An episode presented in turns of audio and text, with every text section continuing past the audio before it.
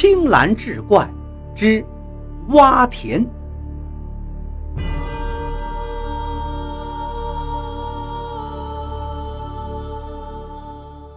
书接上回，当夜，那老两口又把石槽子抬到他们住的屋里洗脚，同样是一进去就关上门，很快就熄了灯。次日天没亮，就又起来干活去了。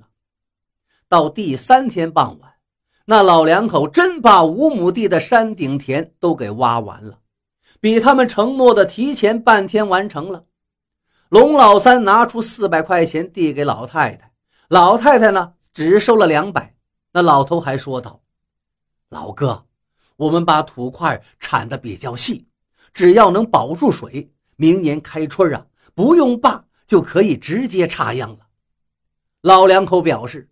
如果龙老三满意，等明年秋后，他们还来帮他们挖地。说完，就乐呵呵的走了。龙七是愣愣的看着老两口走远，忽然说：“我今天下午才发觉呀，老头子，那客房床上的铺盖完全都是老样子，就没动过。这几天晚上，这老头跟老太婆没睡觉啊。”龙老三说：“不可能啊。”肯定是人家起床后又把床铺整理好了。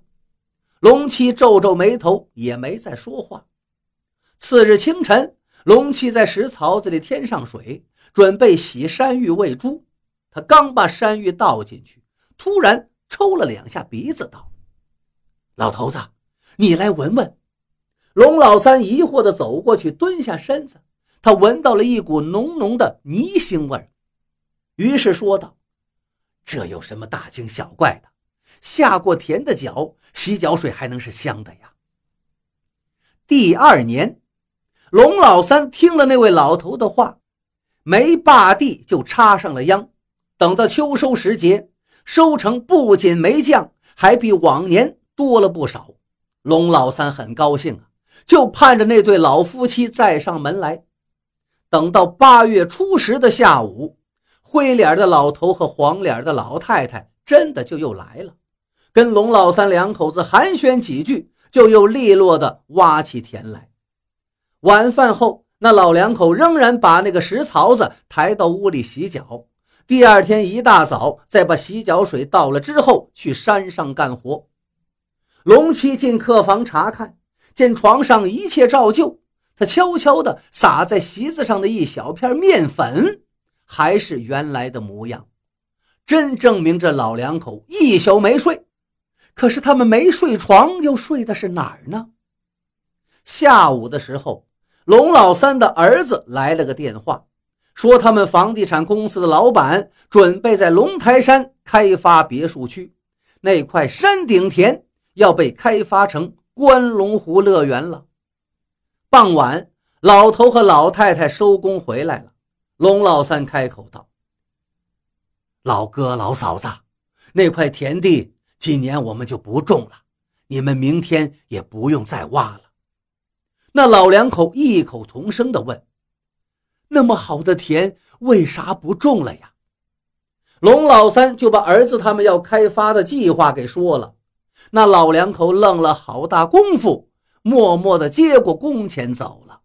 老太太还一边走。一边抹眼泪龙台山关龙印象开发项目很快就动工了，在山腰修建别墅群的同时，挖掘机开上了山顶盆地，山顶田很快变成了关龙湖。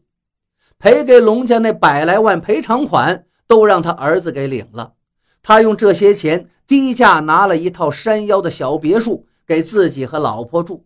另外，在镇上租了一套一居室，安置他的老爹老娘。这天，儿子让父母帮忙打扫别墅，龙老三和老伴打扫着房子，心里头不是滋味中午时分，两口子饿了，正准备吃自带的馒头时，突然别墅门口有人喊道：“老哥！”龙老三一看，竟然是那灰脸的老头和黄脸的老太婆。老太太说道：“他们这次不是来挖田的，是来请龙老三夫妇去他们家吃饭的。”龙老三道：“这怎么敢当呀？你们住在哪儿啊？”那老太婆说道：“牛头山顶。牛头山离龙台山只有两公里，不算远。盛情难却，龙氏夫妇跟着老两口就走了。不料他们刚爬上山顶，突然天色一暗，是风雨大作。那老太婆往上边一指道：“快进屋里躲雨，那儿有间茅草屋。”这龙氏夫妇一看呢，气喘吁吁的，就赶紧跑到了屋里。可是，一回头，却发现那老头和老太婆都不见了，而这茅草屋里也是空无一物。整整一个下午的狂风暴雨，关龙湖决堤了，导致山体滑坡和泥石流的发生，龙台山别墅群。整个被摧毁。这天夜里，龙老三梦见了灰头老头和那个黄脸老太婆。那二老对他说道：“他们俩本是山顶田沼泽地里修炼了千年的泥鳅和黄鳝呢，在龙家过夜时，他们化为原形，就睡在那装水的石槽子里。他俩为农家挖田。”是不想让修炼的场所被那烧柴油的铁牛给污染了。可惜呀，山顶田没了，他俩也再不帮人挖田了，就搬到了牛头山上继续修炼。关龙湖决堤，二老早有预感。龙氏夫妇因为善待过他们，所以他们今天请客，其实是为了救他俩的命。